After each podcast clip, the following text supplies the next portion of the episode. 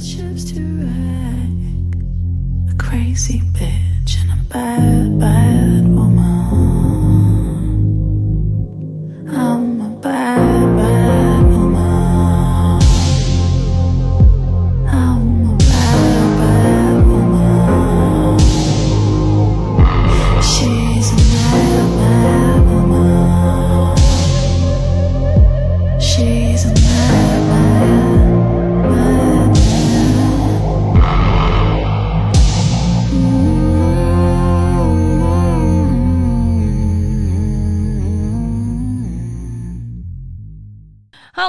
们，大家好，欢迎收听我们最新一期的冲嘴儿节目，我是主播雨薇。大家好，我是。因为我们俩的声音哈，大家可能能够听出来，我们两个最近二阳，然后我们刚刚转阴吧，所以呢，无论是我并没有转阴啊，他就在压榨我。嗯，我觉得就是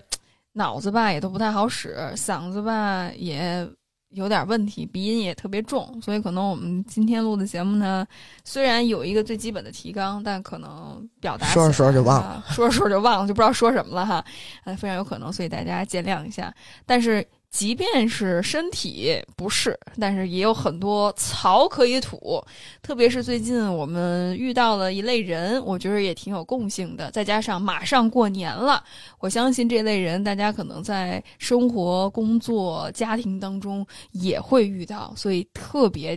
在年前吧，把这个话题提出来跟大家聊一聊。那想聊什么话题呢？也是我最近经常经历的吧，一个呃，怎么说呢？呃现象现象 syndrome，啊，syndrome，我们管它称为就是大宝贝儿这种综合症，也就是求关注。为什么想要聊这个话题呢？起源也是因为最近在工作当中，经常跟工作关系的互动当中呢，遭到了被动攻击。如果大家对被动攻击，呃比较陌生呢，我就先给大家一个大概的定义哈，嗯说一说，可能大家就会觉着，可能在日常生活当中或多或少都经历过。那什么是被动攻击呢？就是他反义词是主动攻击，比如主动攻击，我就直接说你，你看你不行，你这儿做的不好，你那儿做的不好，你不应该这样，你不应该那个样子哈，你很笨，你很蠢，你不够格，就是类似于这种直接性的打压。那跟这种直接性打压不一样的是，他会用一种更隐蔽的方式，甚至是更被动的一种方式。那这个呢，可能哈就会杀人于无形之处，或者是这会给人造成一种内伤，或者是隐隐感觉特别不舒服，甚至是感觉不知不觉陷入的某种圈套，但是就是不知道发生了什么。那往往会是什么样的一个情况呢？就是他不会直接把自己的愤怒和不满表达出来，他会用一种更隐性的方式，呃，比如说，呃，呃，我对你表达很愤怒，我不会这么直接这么说，我只会说，哎呀，你看我多不容易啊，我多可怜啊，我得不到在这段关系当中，我得不到别人的爱，我也得不到别人的理解，我怎么这么惨呀？我这世界上最惨的人，肯定都是别人的错，所以往往这种打这种受害者的牌。站在看似是一个很卑微的位置哈，但某种程度上，这种卑微的位置呢，给人一种合理性或者是道德制高点，他可以有权利去评价。比如说，你是我的朋友，你就应该听我的，你不听我的，我就觉得特别的委屈，我就觉得特别的不满。那你是我的。比如说伴侣，那我在有情绪的时候，你就要完全的、无条件的接纳我，你不能有自己的想法和感受，否则的话，你就不是爱我的。所以，这种作为一个我觉得我是受害者，所以你应当怎么怎么样，而不考虑对方的感受的话呢，我觉得这很多情况下就是一种被动攻击，或者是我们经常说的情感勒索，也有异曲同工之妙。他可能会通过这种愧疚。让你感觉到你不足、你不够好的这种方式，从而让你不得不没有选择性的做一些你自己不想做的事情，呃，甚至是你会感觉到不知不觉当中好像就被他控制住了，做了很多，甚至是牺牲了很多自己的权益，没有办法维护自己的边界，感觉到哎，我是不是维护边界是那会不会伤害到他，会不会让他不舒服？当然，我觉着还得具体。案例具体分析哈，就是经常经历这一切，所以会让我感觉到，所以这一点特别想要跟呃大家要聊一聊，不知道 Rocio 你有没有在日常生活当中见过或者经历过这种例子呢？你开场白好长，我都快睡着了。因为最近这个话题围绕我们比较频繁，所以呢，我们才就是特别呃集中性的关注了一下这一类人。这类人有一个特别大的共性，就是求关注，就是，我我我我我，什么都是我，然后呃我的看法，呃我的需求，我的情绪，嗯但是他这个边界在哪儿？就是我我我什么时候我可以做到我来关注我？因为现在这个也是我们比较提倡的，就是嗯你要以自身的感受为主。但是可能那个度把握不好的话，你就会侵犯别人的边界感，你会给别人造成困扰。因为你在关注一直我我我的时候，你很有可能就伤害到了别人。对啊，然后这一类人求关注，我觉得他可能是表现形式不一样，因为有一些人。嗯，就比如我身边特别典型的 N NPD，他肯定是 NPD 的人，呃，我没有太感受到他的被动攻击，有一些主动攻击我是能感受到的。那他可能就不像你说那种，他用一些情感勒索的方式嗯去实现这个事儿。嗯，嗯他的他也因为他是 NPD，所以他就是一直在求关注嘛。对对对，这个是他的表现形式。然后呢，就是求关注这个大原则下边，他还会有多多种的这个表现形式。比如说，，我比较困扰我的一点就是，他会以他要求非常高，嗯对自我的要求和对别人的要求都非常高这一个说法来去对别人进行一些隐性的控制。嗯这一点是我慢慢意识到有一点不太爽的地方，就是你会无形中，特别是这个人跟你有权利不对等的关系啊，比如说是你的父母或者是你的上司，他会以哎我要求很高，然后我关注这件事儿，我关注了十点，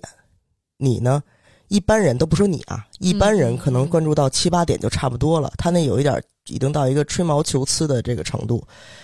但是下次你再遇到这种事儿，你就会不知不觉的，你就想想去满足他，对，你就一定会把漏的那两点给关注起来。嗯你的无形中，你就是一直在被他控制，然后你想得到他的认可。实际上根儿上，你可能知道，我他妈凭什么要你认可？你丫、那是变态才会注重，比如说咱那家里大大大清扫啊，嗯嗯，就是你你比如你床后边的角落，你这一辈子也不会看到的地方，然后他就会去说，哎，这块怎么还有土？我往床后边伸了一下手，这块还有土，就是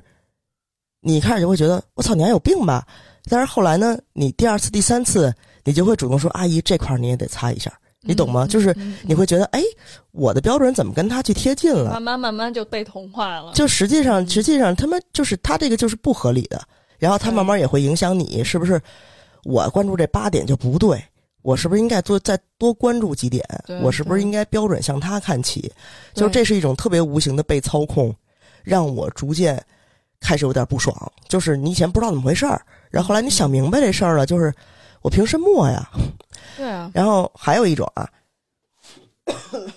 还有一种，就是因为我们俩最近聊这事儿聊比较多，我那天就是就带狗去洗澡，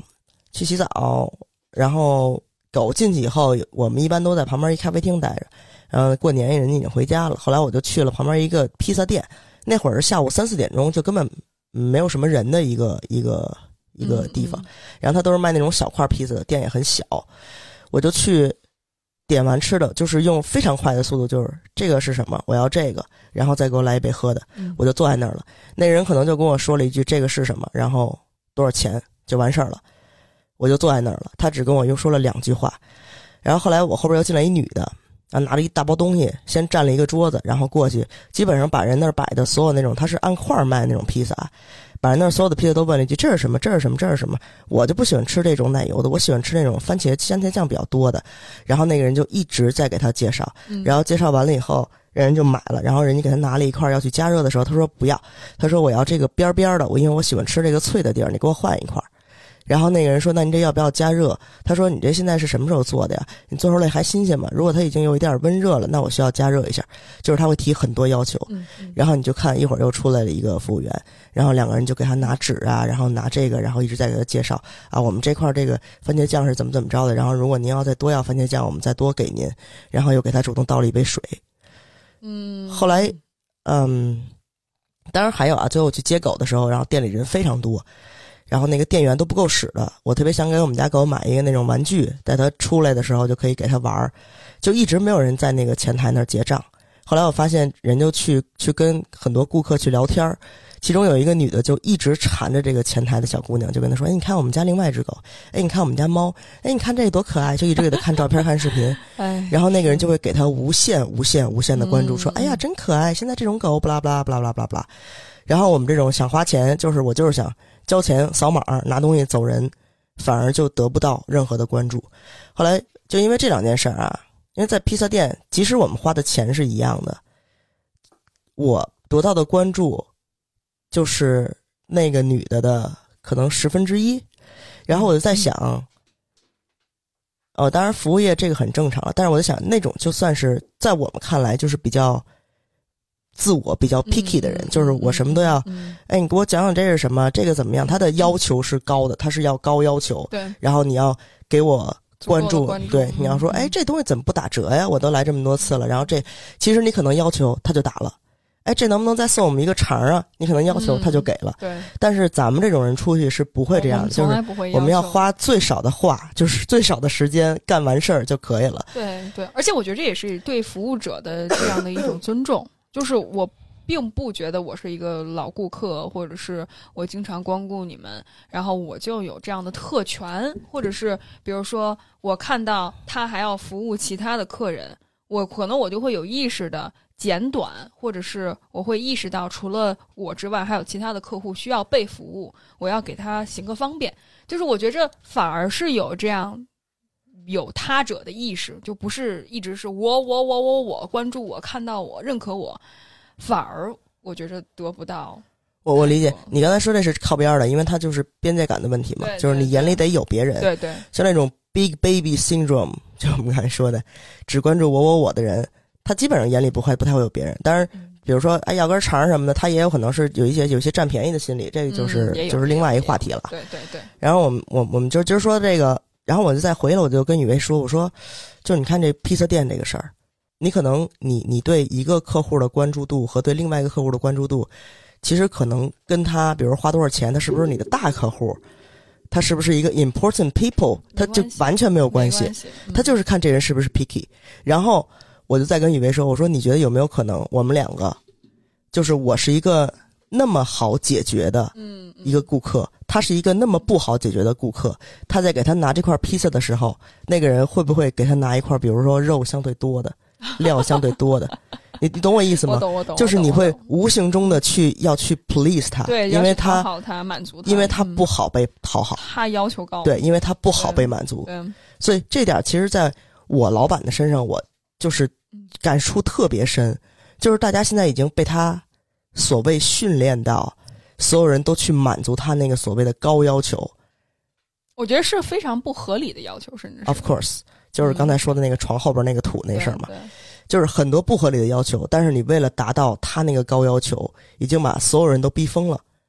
然后这个逼疯之后怎么做，这个我们回头再看。嗯这个是我们近期，呃，就是比较密集的几个例子。对对，我我也想提一个，就是比如说我们经常大家知道我们有个社群哈，然后包括可能在生活当中遇到的一些，比如说朋友的关系，就我我们就会发现，就是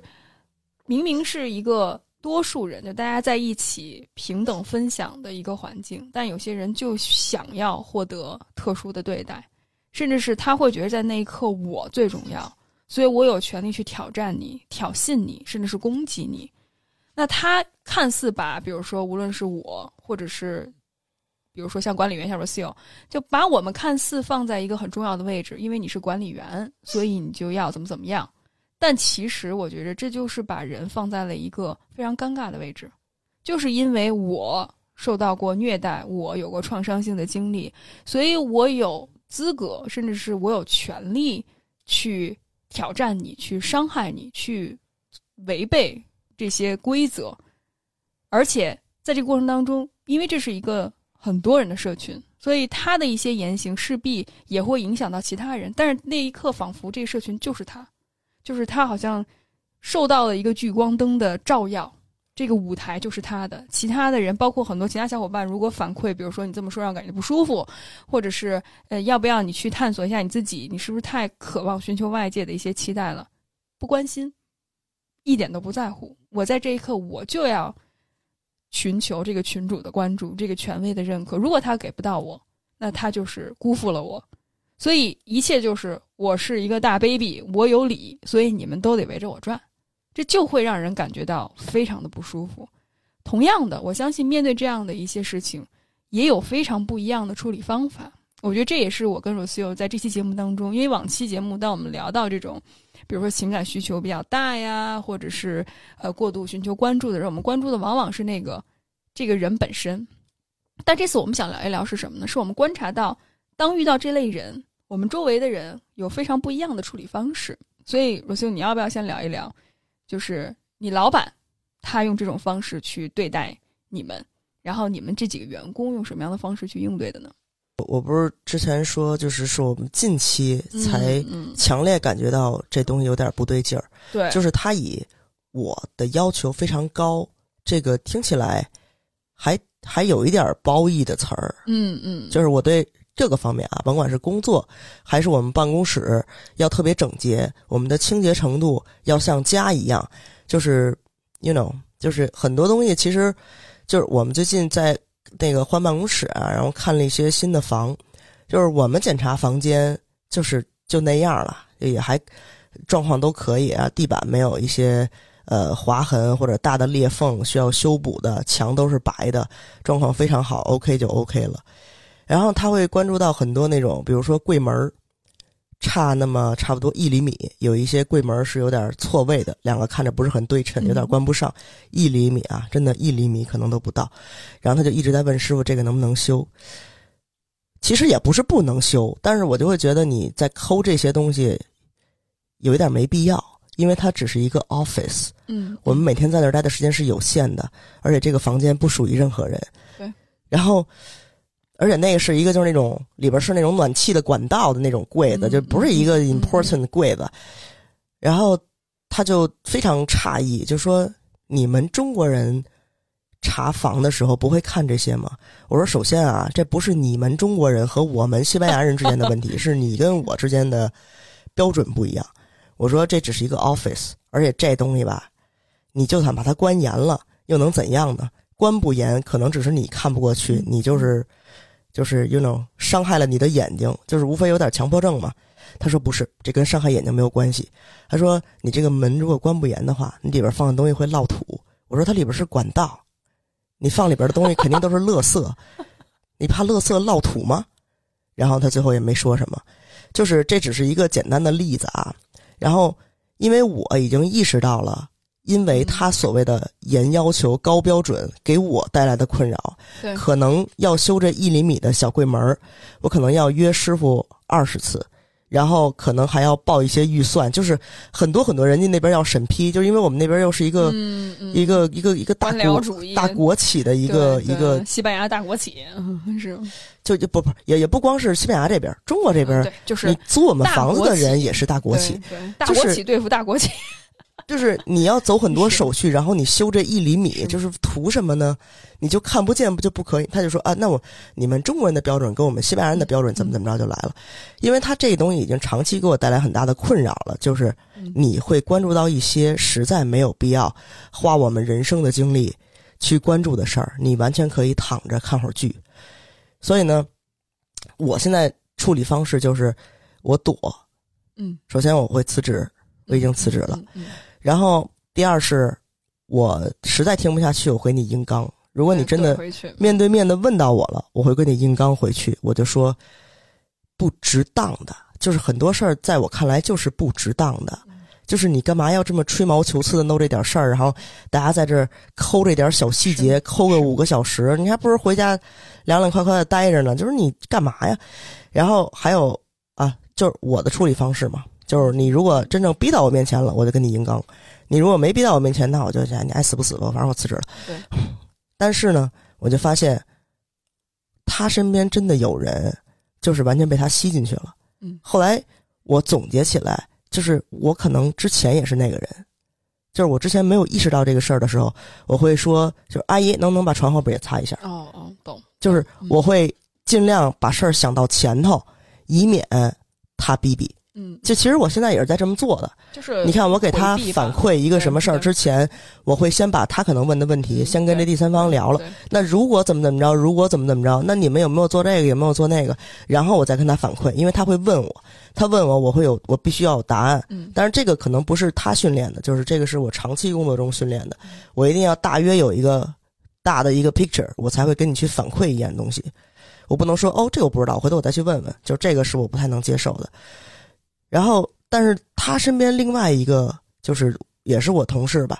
我特别明显的感觉到他就是完全不知道自己被 PUA 了，不光是这些鸡毛蒜皮的这些无关紧要的小事儿，包括工作中，包括专业上各种各样的问题，哪怕他有理，最后他也没理，就是他一定要按照我老板的那个标准走，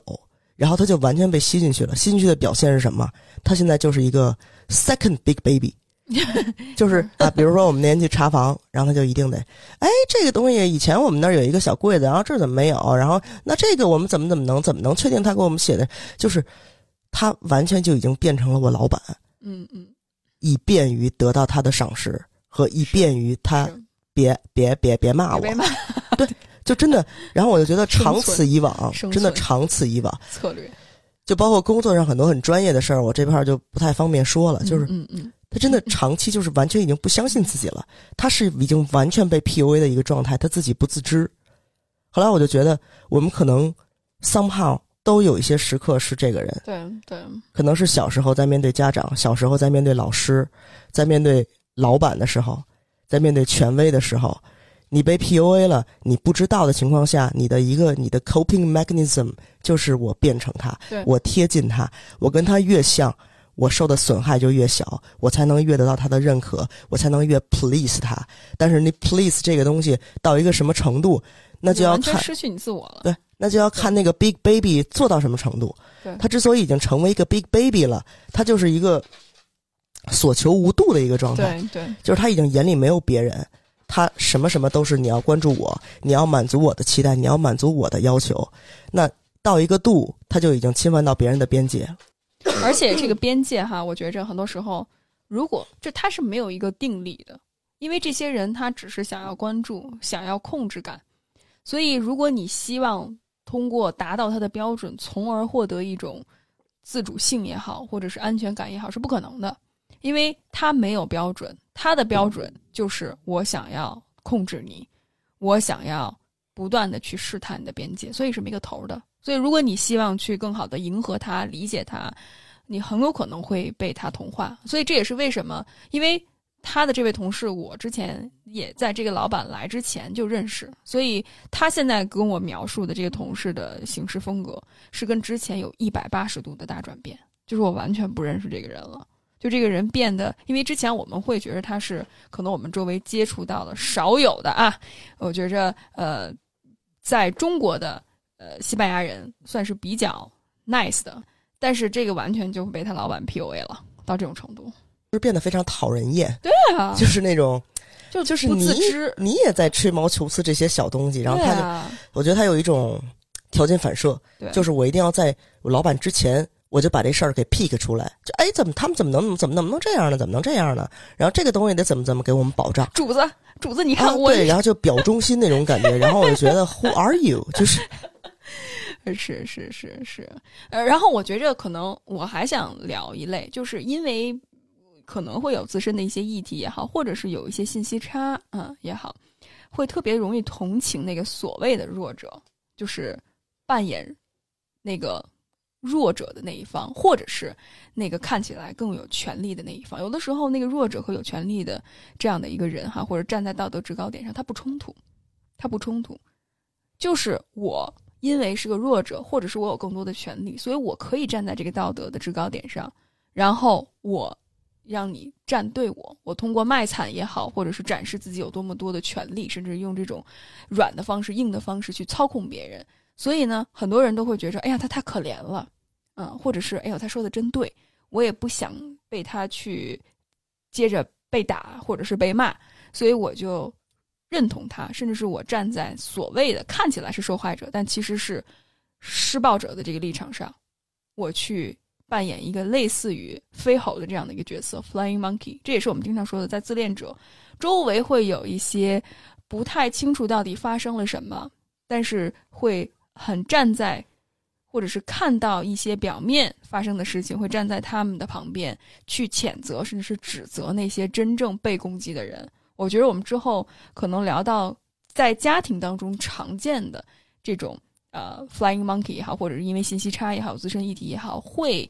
变相的成为施暴者这样的一些人。我如果真的说一个例子的话，就回到刚才我们说的社群的例子里面，那个冲突当中哈，就基本上大家可以想象，就是触及了最基本的。底线的问题了，所以我就把他请出去了。但是很多可能他后来又跟其他的社群的伙伴在不断的说说，你看他怎么能够这样对我？然后他用这种把我请出去的方式，然后也不给我再次给我机会。虽然我已经多次提醒他了，不要触触碰到社群的底线，包括我们社群声明里面也反复的强调，就是我们会视情节的严重程度。选择提醒或者是请走啊，我们都已经说了。但即便如此的话，他还会觉着，为什么你对我不负责任？你完全没有履行你的承诺。呃，我没有犯任何的错，都是你的问题。甚至是他会把你是咨询师，所以你就应该共情和理解我，完全不考虑我是咨询师，我也是个人呐，对不对？你这样去触碰别人的边界，以这种不尊重的方式去应对别人，我们又不在一个咨询的关系当中啊。想到这个，呃，我就想到咱们那个在在新疆的时候，那时候因为有一个哦一个咨询者，就是你是我咨询师，你怎么能在我我我我我需要你的时候去旅行呢？就是你不是人啊，我给你点钱，你就得你就我全年 stand by。对对对，我哪天心情不好，我得找你聊。你不能再旅行，你不能开车呢呀，这哪成啊？你不能睡觉啊，对不对？我最重要啊，就一下子就进入到这种退行的状态。这就完全就跟我们之前所提提倡好的，或者是达成的这种共识，就是我们可以把一些议题带到咨询过程当中。那在咨询之外，我们都有我们自己的私生活呀。你知道这事儿最最讨人厌的是哪儿吗？就是我我我平常跟雨薇接触中，我最反感他的点就是什么？就是他反而花费在回信息和去所谓的。自证和去给对方所谓的讲道理或者共情的时间，就是要比正常的工作要多很多。对对，就有时候就是可能会推推迟一小时做饭，或者推迟一小时遛狗，然后其实就是在处理这些。嗯，他可能就是被被动攻击了。但是你看，就是我就说那个披萨店的那个例子嘛，对对，就是你花大量的时间跟精力服务的，反而是这些。特别的 picky 和特别自我、没有边界感的人，所以你就觉得这个这个公平在哪儿？就是其实怎么应对这种人是特别重要的一个议题。是我我我非常认同 Doctor Ramani。可能之前吧，就是我觉得有一些我自恋的部分没有处理好，我可能会觉着，哎呀，我要帮助别人啊，我要甚至是呃，就是更好的共情理解他，他就能够明白我。但后来我发现，我很认同，现在越来越认同吧。只能说 Doctor Ramani 的那句话，就是就是创伤不是你伤害他人的借口。我很抱歉你经历了这一切，我也很抱歉在这一刻你感到很难过。但是，如果你用同样的别人虐待你的方式去虐待别人，那这就不是一个合理的理由了。你就需要意识到自己的行为，否则的话，你跟你所谓的那些虐待你的人、那些自恋者、那些 NPD、那些你最厌恶的、讨厌的人有什么区别呢？哇，我觉得这点真的，我那老板啊，是一个特别典型的，从小到大完全被忽略的一个角色。就是你能看得出来，他现在生命的重点、重心，对，都在于。全世界都要关注我，对，以至于我为什么现在在他身边有一种生理性厌恶？对，生理性厌恶就是你别说话。我我我我听你说他的故事，我都生理性厌恶，都不用见到他。你别说话，你说话我都想弄死你，就是那种感觉。就是你知道求关注到一个什么程度？就是比如说我们去了一餐厅吃饭，说哎。这餐厅这服务员挺好的，他是不是认识我们呀？他是不是看我们是老外，所以多给了我们这个？然后，哎，以后要跟他搞好关系，你跟他说这个这个，你跟他翻译这个这个，回头我们还去了，他能送我们一个甜品什么什么的，就是已经到了这个程度，就是自己脑补一出他非常重要，然后这个人跟他关系很好，然后以后会非常好好对待他的这么一个角色。然后他说：“你跟他说，你跟他翻译这个。”我说：“不，你要说你自个儿说吧。”就是，就我为什么还要帮你去满足你那个很自恋的部分？就是你在干嘛？而且这东西吧，它不是一个偶然发生的事件。你偶然发生，你不会就是有生理性厌恶，你会觉得哎，这是一玩笑。后来我也在反思，我是不是有一点儿就是被 trigger 到了？我为什么会这么大反应？嗯嗯嗯我就把他嘴里那些话放在我其他外国人朋友的身上，我一想，他们说这个话，我不会那么反感，我完全会把那个当玩笑。就是他，对对，呃，你知道我为什么说不是一个偶发事件？是可能我们从那个餐厅出来，走回办公室的过程中，又经过了四个餐厅、两个咖啡厅，他到每一个地儿都会说：“哎，这个还不错。”哎，这个地儿挺好，以后可能会请我们去。哎，这个地儿以前以前我去，哎，我去他们那儿旅行的时候怎么怎么着，怎么怎么着。他们可能会请我去。然后 哎，街上碰了一只狗，我在那儿摸狗，他说：“我告诉你，我有一个朋友就有这只狗，不啦不啦不啦不啦。”每次我去那儿，我我因为我对狗毛过敏，然后就又开始密密密密密密都是密，然后我就哇、就是你知道，就生理性厌恶，就是已经到了这个程度，所以就是，I'm sorry，你小时候完全没有人看得见你，但是现在不代表别人也要看得见你。当然，他身边有人想看到他，他有那个方法去，呃去 manipulate 但是我真的，你就像你刚才说的，就是有什么应对方法，有什么应对方法，我其实是做的不太好的，因为我不太能说，哎，我就不把它当回事儿。我相信这个确实是，你不管是通过冥想，还是通过各种各样的方法，你怎么说到冥想？你可以能忽略掉，因为我真的觉得，我除非 我除非聋了，，我除非聋不行，我还得瞎，我对我聋和瞎吧，然后就就要不然我真的还是会受影响。我我我我，哎呀，聋跟瞎都不够，我现在一想象那个事儿我都不行，就是一个生理性厌恶。对你那脑雾得都都把自己脑子都所以呢，罩起来。我能做的真的就是远离。对对但是我们那天也聊了，并不是所有人都有这个条件去远离的。对，那他可能就被这个黑洞给吸进去的时候，他的第一反应就是我要去无限的贴近你，或者是了解你，嗯满足你，从而成为你。我们就是 same people。哦，当然他有一点儿有毒人格了，因为他 我刚才说的这一切，全都是一个黑洞在吸人的一个一个一个。呃，那你你说你那些其他例子吧？对，不，我觉着刚才有秀说到这点特别重要。首先我，当然我我并不觉得我在我也有我自己的议题，在这件事情上，我非常坦诚的跟大家说，我有我的议题，就是特别是面对被动攻击，我觉着这也是我自己作为呃咨咨询师也好，可能是我的特长，就是我共情能力的问题，但是同时也是我的一个劣势，就是如果这个共情能力它很多时候会下意识的想要就是 all in，就是一下子想要全情投入，就是我想要去。准备好了，我要去帮助你，或者是我要去拯救你的话，那很多时候很容易会遭受到伤害，或者是会自己的 ego 的部分会受到挫伤。所以我觉着我我反而应对那种非常明显的那种攻击，我现在觉着真的不当回事儿。但是面对这种被动攻击，特别是很隐性的这种被动攻击哈，我还是会感受到那种愧疚感。嗯，我我需要缓一缓。但是我觉着刚才 Rocio 说的一点特别重要，就是首先你在一个有毒环境当中，你想要不被浸染或者是不被影响是不可能的，就除非你就是自我隔离啊，或者是自自自戳双眼，什么自断武功什么的啊，就是这种。呃，我觉着首先大家一定要有一个合理期待，就是你不可能完全不受这些人的影响，这是不可能的。反而，如果你对自己要求很高，就是哎，我不在乎啊，或者是我做一些冥想啊，我找咨询师去，呃，聊一聊啊，我就能够更好的应对。我觉得只能减少他对你的伤害，但是没有办法完全脱离。所以这也是为什么我希望大家不要太自责，就是如果你陷入到这种关系当中，暂时离不开，然后又很纠结，感觉到很愤怒，请大家照顾好自己，就是你没有办法不去受他影响，你只能减少他对你的影响。但是时间长了之后，依然会对自己的精神健康和身体健康有所损损害。所以最有效的方式当然是远离，啊、或者是严格的树立自己的边界。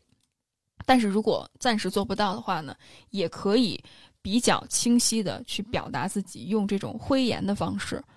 我给大家举个例子哈，这就好像是什么呢？就好像一个小孩儿，我们经常见到小孩儿，比如说去超市也好，或者是去玩具店也好，想要一个好吃的或者是玩具，然后呢，父母已经跟他说了，你这个月的买东西的这个量已经超了，所以呢，我们可以下个月。但是呢，小孩子就会用这种哭闹的方式，或者是卖惨的方式，去让家长妥协，然后达成自己的目的。其实很多成年人，特别是无论是刚才罗西欧说到的他老板的例子，包括我们刚才提到的社群的例子，或者是之前的我的工作关系当中看到的一些现象，哈，就是他们会用这种哭闹的方式去获得自己满足自己。当然，可以通过满足他们，比如说给他们买玩具，或者在那一刻满足他们那种高标准和严要求啊，或者是去共情理解，然后去讨好他们。共情他们，从而在那一刻满足他们的期待。但是这个行为就会让他们意识到，我这一次用了这一招可以奏效，我下次依然可以接继续这么做。我完全不需要去承担起自己情绪上的责任，我就可以通过直接攻击你，或者是被动攻击你，从而满足我自己的需求。在那一时刻，我可以，甚至是你在允许我。只看到了自己，我看不到别人，这是一种纵容，变相的。所以，更有效的方式就是在那一刻说：“我不想，我不可以满足你。虽然我觉得你的情绪是合理的，你的需求也是合理的，但是我不允许你用这种方式去对待我。就是往往我就直接就，一是千万别解释。我觉着我很长一段时间经常陷入的就是自证啊，我就会告诉他：哎，你看这样啊，那样啊。”但是你时间长了，你跟他去解释，无论是，呃条条文也好，或者是规则也好，他是看不见的。他会觉着你越解释，我越不听。你没有共情我，你没有理解我，你没有照顾好我。我这是我是 baby，你是我妈，对吧？你没有照顾好我，我就非常的愤怒。但是越是这样的话，可能越需要就是你不能这样做，你不能这样对待我。你需要意识到你的情绪给我带来的困扰。如果你再这么做的话，那我可以。没有义务要回复你，甚至是你侵犯了边界之后，我就因此按着规则去处理，甚至是我完全可以拉黑你，甚至是删除你，这是都是非常合理的。嗯，不知道你怎么看，热星？我我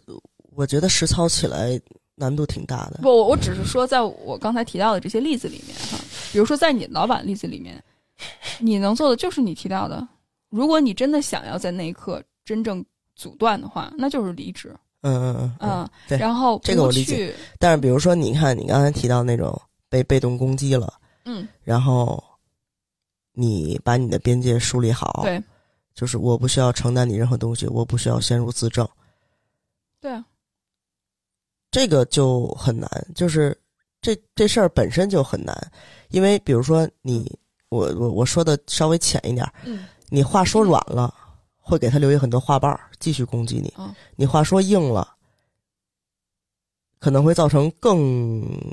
灾难性的后果。他可能会在别的地儿去 trash 你啊，然后会有一些辱骂性的行为啊，会呃。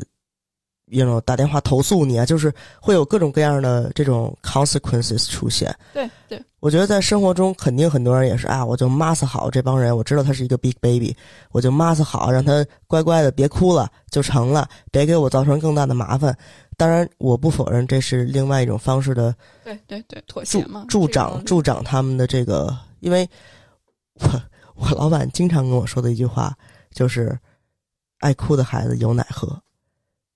然后后来我们在讨论这句话确实是 true，但是你你用这个东西的度在哪儿？你如果你把它当成人生的信条，你在所有的事儿里，比如说，哎，我跟人约好了，这东西我给你半个月时间的免租期，嗯，你说不行，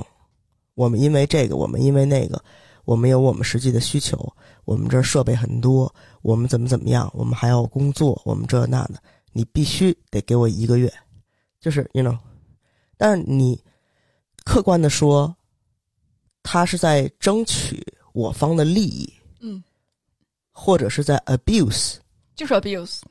就是你知道吗？abuse，因为有时候你很难去区分嗯。这个的区别，对，所以呢，你也很难说，哎，他是不是在 abuse 这个东西？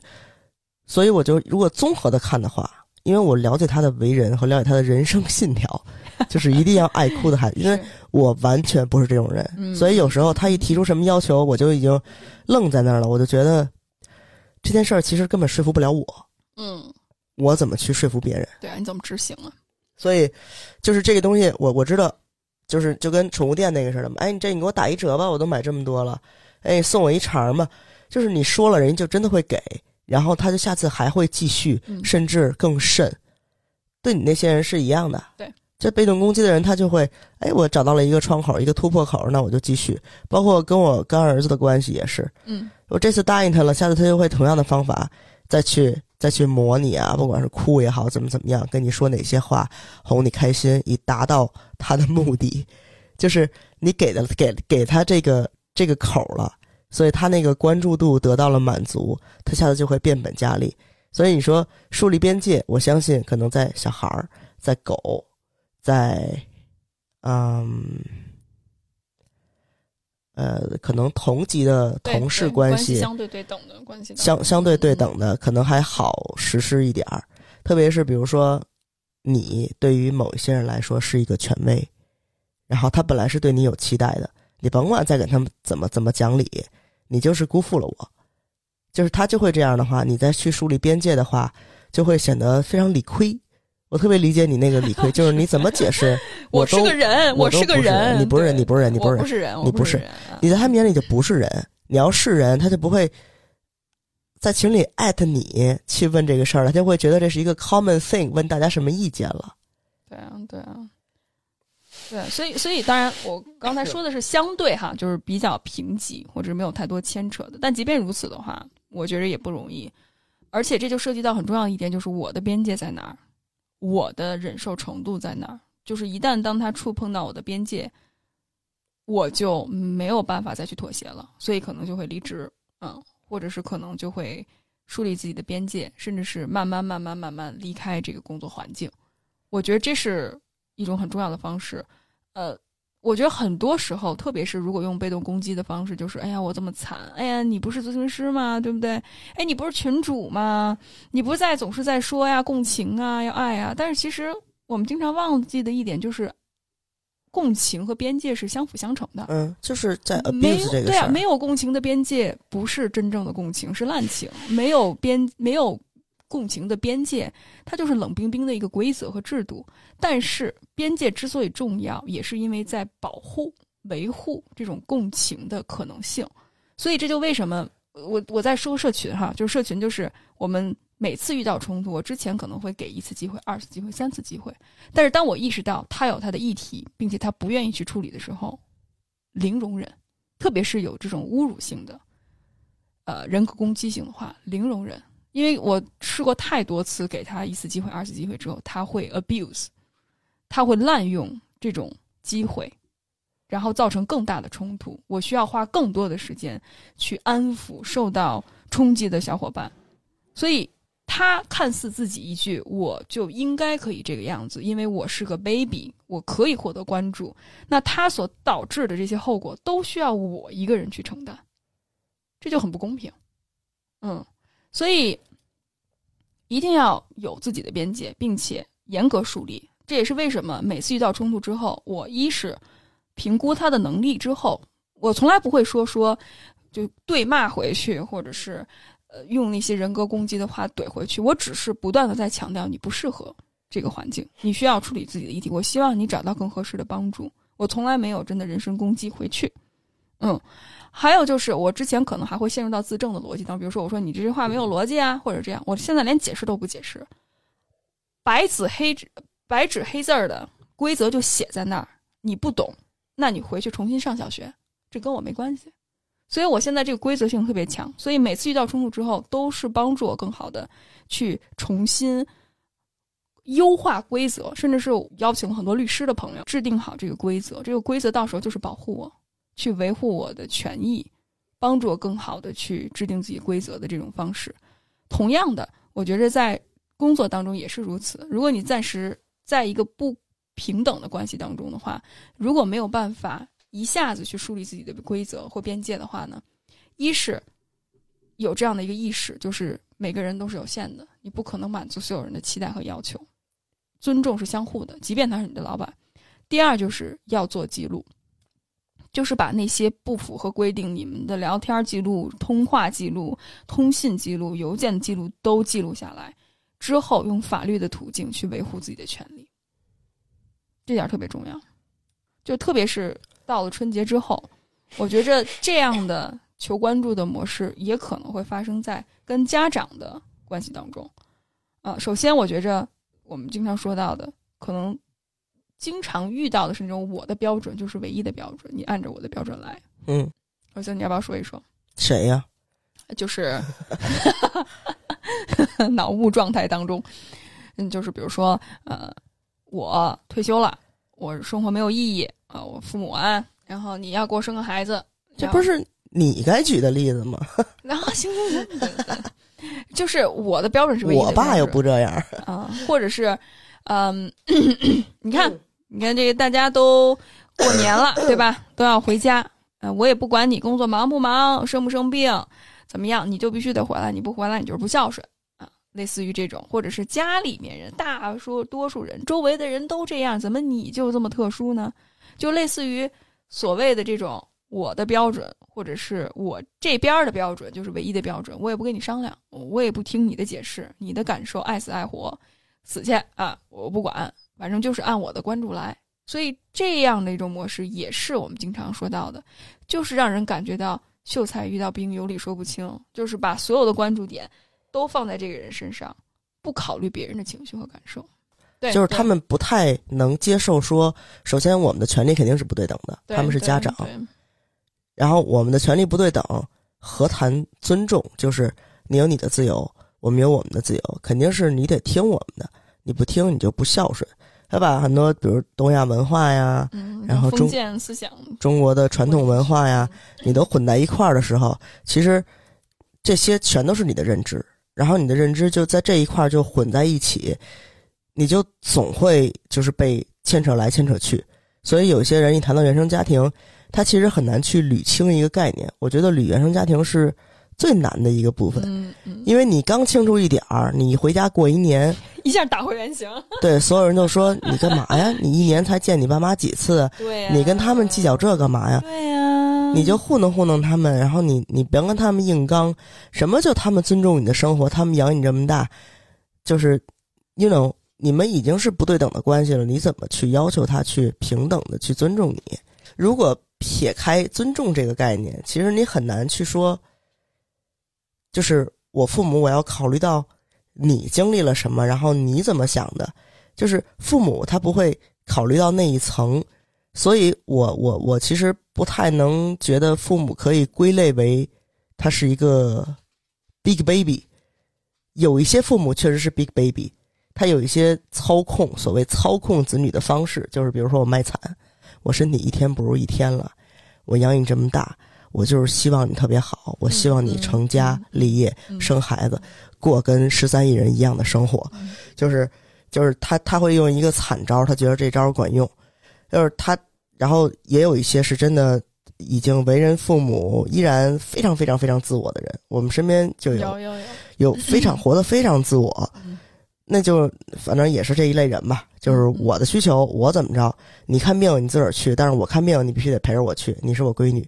就真的有这种父母，我们之之前都不太敢相信，确实他们是存在的。对啊对啊，然后，但是我觉得大一部分父母，他们可能就是情感勒索或者卖惨的方式，它只是一种表现形式。他希望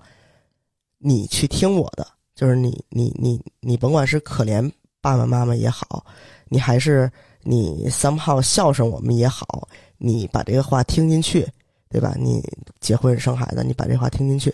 但其实我不觉得他们那个是 big baby syndrome，也不觉得他们是在寻求一些关注，他只是 you know 我们的关系不足以到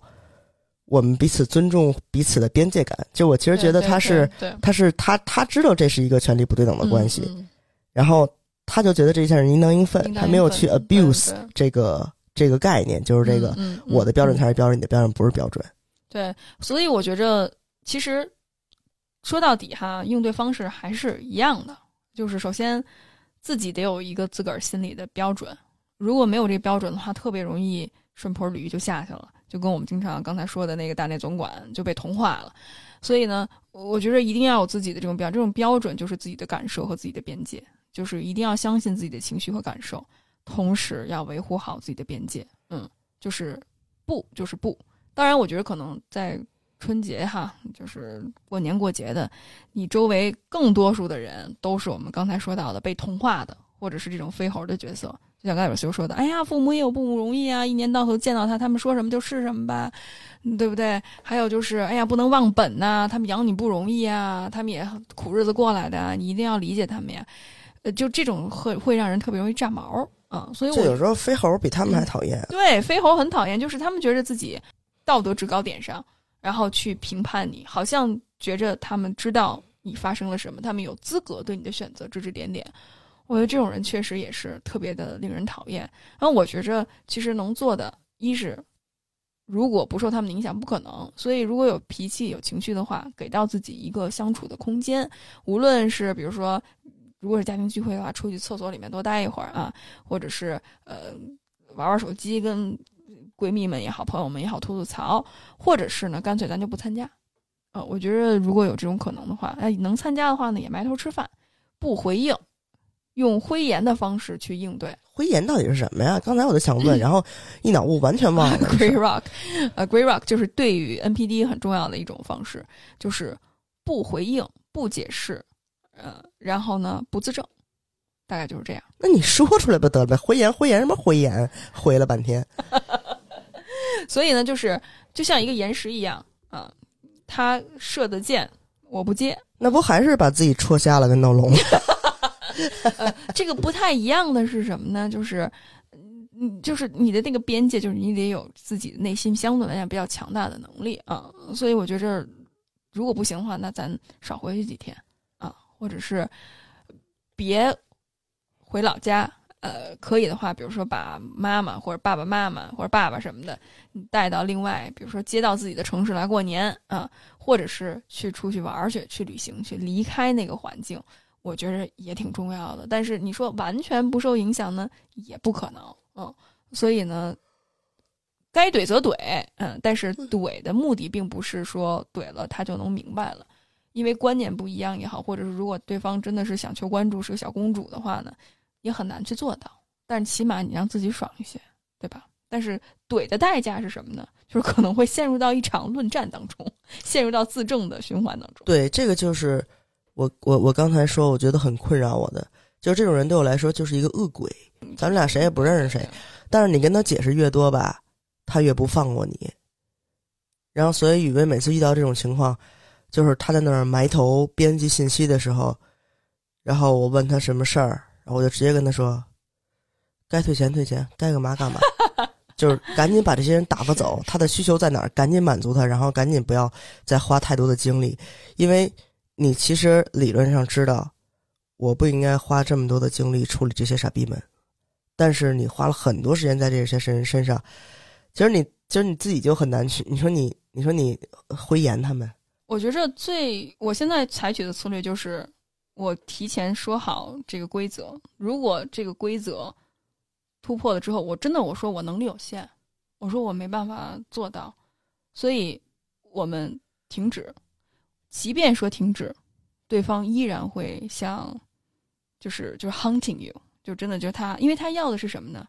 无论你是拒绝，无论你是满足，甚至是你跟他杠起来，他要的就是这个情绪观立场说清楚，我在表明我的立场，所以我就跟他说，如果你再这样，我就这样，你所以我就把我自己的规则制定起来，如果这样就会这样，他再说把再再他继续攻击，就攻击就攻击的，如果这样就这样，就这样，就跟一个动物园一样，就是你处理完这人，然后旁边还有一堆猴，一堆飞猴，然后叮咣叮咣，就你还得挨个回猴们，就是特别的 dragging 这个过程，呀所以就就很烦。就是你是这些人在我们的生命中占了太多的比例的话，，Big Baby，就是 Big Baby 它的存在的意义就在这儿，就是它一定要我在社群里边，我要是那个聚光灯，我在权威那块儿，我要是那个 VIP，嗯，对吧？就是这个，就是它存在于这个世上的目的交，VIP 的钱，想要得到 VIP 的命。嗯，对，就是我一定要是那个聚光灯。反反正还反正我力所能及的部分就是，我身边如果我真的发现就是这种人，然后我又没有太多行之有效的办法去处理他的话，那我就是远离。我相信有太多的人说，你跟他说什么啊树立边界，什么我灰颜这那，就是都都 is too hard，那就先远离。就是我嗯我我我真的惹不起这些人，我就先躲。这些人确实听起来都很惹不起。其实他们，我我说句心里话，其实他们使用被动攻击的人，往往内在很怂啊，就是他有很多的恐惧不安。往往是什么呢？他会觉着你能够纵容他，你能够包容他，所以他把那些可能在日常当中面临那些更更边界更清晰，甚至是勒索他们情绪的人，他会加倍的奉还在这些共情力比较强、边界感比较弱的人身上，或者是他们所谓的你是谁谁谁谁谁，所以我交了钱，你就应该把我当成大宝贝儿看，就是这样的一个结果，就是这样。我觉得，呃，确实那天我们跟朋友聊天，然后我们还给他了一些那个行行之有效的建议，就是比如说你如果实在，比如说这人是你父母啊，你实在觉得愧疚不回他们信息，他们可能在卖惨，然后你就看出来了你是在卖惨，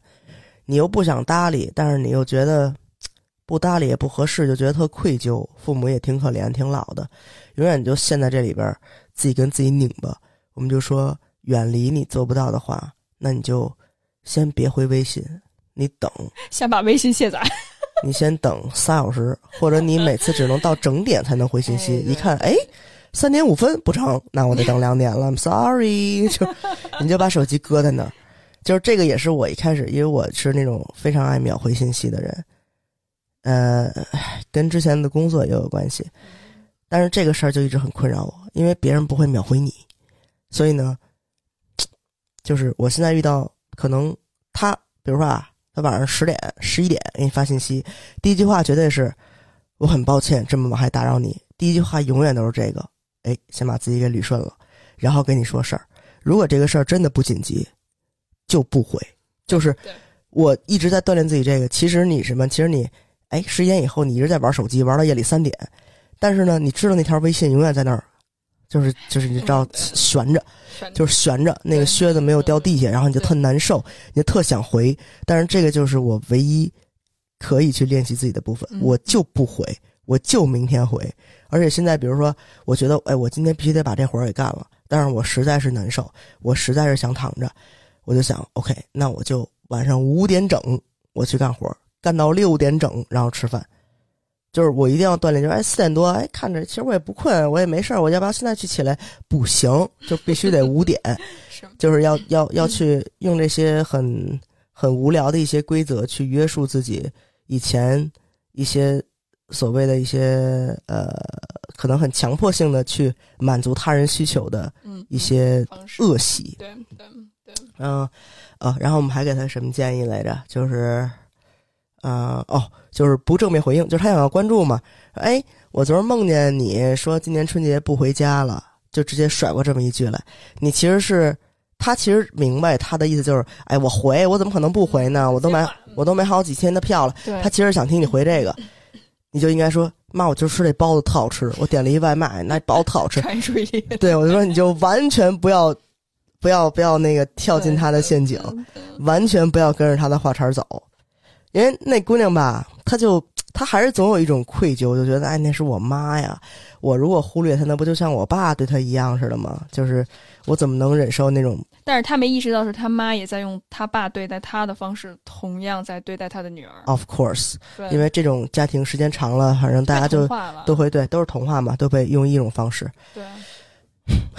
然后我们就说，他不管跟你聊什么，因为那姑娘有时候就说他妈的，我又跳进那陷阱了。嗯就是他妈跟他说一什么事儿，然后他就说等等会儿再回你啊，我剪头发呢。然后就说他妈的，我为什么要跟他说我剪头发呢？一会儿他又让我发照片，然后又说剪的不好看，不啦不啦不啦不啦。对他说我又给他话茬了。我说你就是他说什么你就说今儿我吃这包子特别好吃。就是就是你绝对不要跟着他那话茬儿走，因为 有自己的游戏规则，这就是我说的制定自己的游戏规则。真的真的，因为他已经完全在他那个漩涡里边了。被拿住了。你不管他跟你说什么，你就要说，哎，那我多回你一句，然后我我多让你放心一点儿。我发现我老板就是所谓的之前的训练我，现在在我身上都有一些烙印，真的都有，就就是下意识的那种反应。对我完全我一定要把这事儿搞得倍儿清楚，我才跟你汇报，嗯，嗯，省得你把我给问住了，省得你把我给问倒了。是省得你说，哎，你怎么没干这个？你怎么没弄那个？那我还得去自证。就是我为了让自己是一个很完美的一个，呃，有一个很完美的一个答案，我先去把那些他可能问的话全都问好了。但是这个确实是他长期训练的结果。说训练那是给他脸了，对，其实这就是长期 PUA 的结果。PUA 的结果。所以你说你可能不可能？你在一个这样的环境当中，你不可能不被受影响，你不可能不受改变，所以肯定是，除非你离开他。当然，我觉得离开也是一个过程，也是一个选择，并不是每个人都有这样的一个可能性哈。但我觉得，如果你现在这段关系当中的话，今天我觉得我跟若修也分享了很多有效的技巧，无论是在一段相对来讲比较平等的关系当中，甚至是在一段关系不对等的过程当中，如何不被同化啊，如何应对这些大 baby 们，也希望给到大家一些启发。The heart is sick. She's a maverick and a mad, mad woman. She built ships to wreck. A crazy bitch and a bad, bad woman.